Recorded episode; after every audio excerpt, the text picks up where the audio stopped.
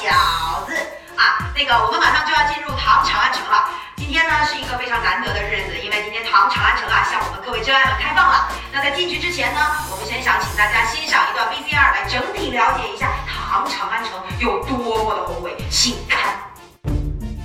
长安取名长治久安，这里有着七千多年的文明史，三千一百多年的建城史和一千两百多年的建都史，同时还作为中国首都和政治、经济、文化中心长达一千多年。历史上曾有十三个朝代建都于此，唐朝鼎盛时期常住人口一百八十五万，它收获了一大堆诗人迷弟疯狂写诗打 call，荣登国际热门旅游城市 top one。好山好水好姑娘，都不如长安城的好风光。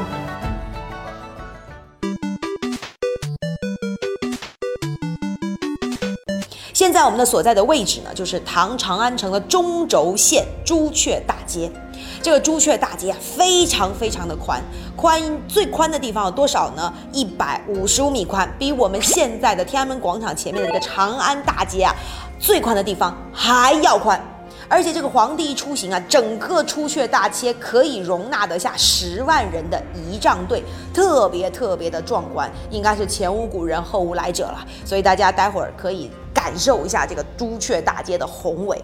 然后以朱雀大街作作为这个中轴线呐，左右两边你看一共有二十五条街，把唐长安城呢划分出了多少个坊市？大家猜一猜，多少个？二十个？二十个？三十个？你们逗我了，一百零八个坊和市其实是有差别的啊。坊其实就相当于我们现在住宅小区，然后市呢，比如你东市、西市，就是很简单嘛，卖东西的商业街。现在是，而我也没表，也不知道，反正长安城我也不知道什么时间。但我想告诉大家啊，有一个辨别时间的方法是什么呢？鼓声，大家注意听鼓声。一般来讲，到中午啊，我们叫正午的时候，这个鼓会敲三百下。三百下的鼓声之后，东西两市正式开张。我们现在鼓声还没响，所以呢，我们那个大家可以先四处看一看。呃，地图都发到大家手里吧？有没有地图？没有的，到会儿那个找我来领啊。这个地图大家打开，大家会发现这个唐长安城的这个路啊，非常非常的好走，就好像井字格的，方方正正的，特别的规整。如果你们不小心迷路了怎么办呢？很简单。这个左拐，左拐，左拐，再左拐，一定能够走到原地。那我们就先这样，然后鼓声响起的时候，记得大家到西市口等我啊啊！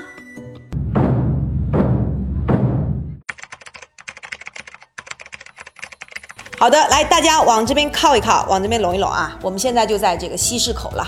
这个唐长安城呢，有东市、西市，因为呢，我们长安是丝绸之路的这个起点，也是这个关外要入关的这个第一站，所以呢，有相当多这种异域风情的东西都能在长安城买到。那东市跟西市是有差别的。这个西市呢，大家可以把它想象成这个义乌的这个小商品批发市场，有特别多的这些小物件啊，美食 N 条街啊。那东市呢，是这个富人居住区啦，有那么大。达官贵胄啊，这些都住在那个地方，所以那里面的商铺呢，有很多都是奢侈品店。那我们今天的这个午餐呢，就会在西市解决，因为我们今天的这个价格里面是不包餐的啊，所以大家可以自由活动享用午餐。大家往我左边看，来汤面热炒小火锅啊；往右边看胡饼乳酪葡萄酒啊。那大家想吃什么，想喝什么呢，都可以去找。在这里呢，呃，我可以给大家做几个推荐。唐长城最有名的排行第一小吃的是什么呢？这个胡饼，杜甫那个网红的冷面可能要排队排一两个时辰。黑椒牛排，吃牛肉在唐朝是犯法的。西红柿、土豆、青椒、胡椒、洋葱、玉米，想吃吗？想，通通没有。我们有没有想要去喝点甜品的朋友啊？比如说想吃冰淇淋的，那西市没有，去东市。现在在画里面啊，也经常会看到有小姐姐们捧着一一碗像山一样的假山一样的这个东西，苏山唐朝的冰淇淋。但我看起来其实不太像冰淇淋，我觉得有点像这种冰沙。因为这个唐朝在这个时候啊，唐末期的时候，这个制冰技术才传入民间。这个早期一点的时候呢，基本上都是皇室或者贵族才有资格享用的。所以这个苏珊呐，这其实是一个贵族品。那它相当于是在冰上面浇一些奶油啊、乳酪啊，然后再插一些漂亮的这些花花草草啊，吃起来特别的特别的爽口啊。如果大家想要的话，就去东市吃。那呃，因为我们今天的时间比较赶，我们接下去还要去曲江。这个曲江和西市之间呢，相隔比较远。我们现在没办法坐大巴去，我们唐朝呢给大家准备了三种交通工具。那个呃办了我们经济套餐的这个朋友，经济套餐的朋友，我们给大家准备了驴啊，大家坐驴过去。然后商务套餐的朋友呢，啊，我们准备了马车啊，不，准备了马，不好意思啊，不不好意思说错了，准备了马啊，大家骑马走。那 VIP 的 VIP 的客人，VIP 的客人啊，VIP 的客人呢，我们坐马车过去。Two thousand years later. 好的，现在我们就来到了曲江了。曲水流觞的典故，大家有听过吗？听过，听过吧？啊，没听过的朋友呢，可以直接复习我们艺术很难吗的王羲之那一集。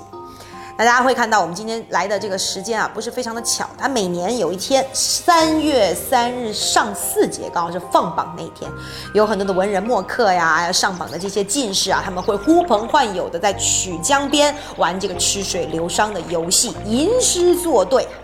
那原本呢，大家都是 A A 制啊，就吃完饭大家 A A 付钱呐。后面呢，皇帝偶尔会过来参与，那就皇帝买单啊。有的时候呢，皇帝开心还会赐玉石给大家。那么，呃，在这里呢，还有一个比较重要的，我觉得大家可以打卡的地方，就是准备好你们的相机、手机，我们去找这些网红小姐姐们。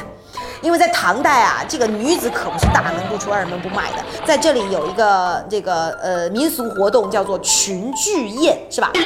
搞错了，再来。这个导游还是没什么文化。群卧宴，这个群卧宴就是他们会支几个竹竿，然后呢把自己的这个裙子啊搭在上面当篷布，然后在里面去进行野餐，特别特别的优雅。大家去可以去找一找这个网红小姐姐，因为我们今天这个时间比较赶，马上呢曲水流觞之后，我们还要去下一站。一个小时之后呢，我会在慈恩寺大雁塔门口等着大家啊，大家抓紧时间啊！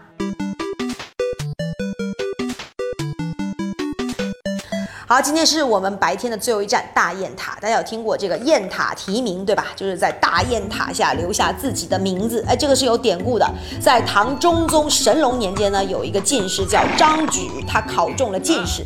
进士之后呢，他自己觉得呀，意兴大发，就在这个大雁塔下留下了自己的这个大名，来写清楚自己从哪儿哪哪来的，怎么怎么考上的。从此之后呢，有很多文人墨客就效仿了，考上进士呢，都得在大雁塔下留下自己的名字。那那在这里呢，有很多大家都熟知的人，大家可以去找一找啊。大雁塔下有哪些熟知的人可以跟他们拍照？李白，不好意思，没有。杜甫两次都没考上。那有谁啊？白居易，仔细找一找啊。白居易的词在哪？对了，在这儿。慈恩塔下题名处，十七人中最少年。你可以听出白居易这个很轻狂的这个语气。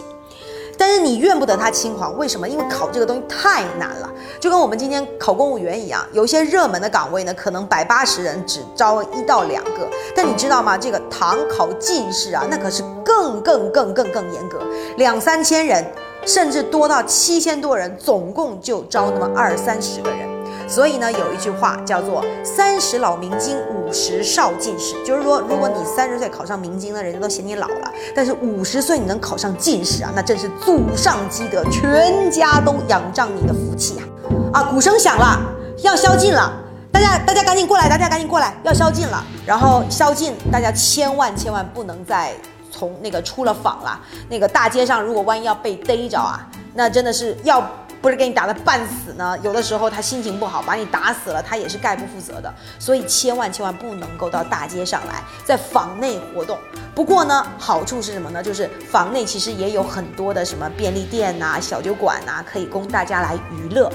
那晚上的时候呢，如果大家呃闲着无聊，可以到小酒馆里面去听听唐传奇，喝喝小酒。那斗酒诗百篇的这个李白就是在小酒馆里面写下的。这个大概好像是一斗酒，好像只有四斤左右，度数跟啤酒也差不多，而且女生也可以喝。连女皇武则天都说了，送酒为须满，就是我们唐朝的女儿喝酒可一点都不输给男儿。好了，各位小哥哥小姐姐，咱们的长安一日游呢，马上就要结束了。在这段意外的时光里呢，咱们见识了长安城的秩序井然，到东西市吃遍了长安城的特色美食和网红小吃，也打卡了读书人的野餐聚会圣地曲江。同时啊，我们还爬了爬大雁塔，沾了点读书气。俗话说得好啊，这跟着导游走，风景啥都有，问啥啥都会，这走着还不累。一键三连，你看我是不是还有机会？最后由我来给大家拍张合照，一键三连，你看我还有机会吗？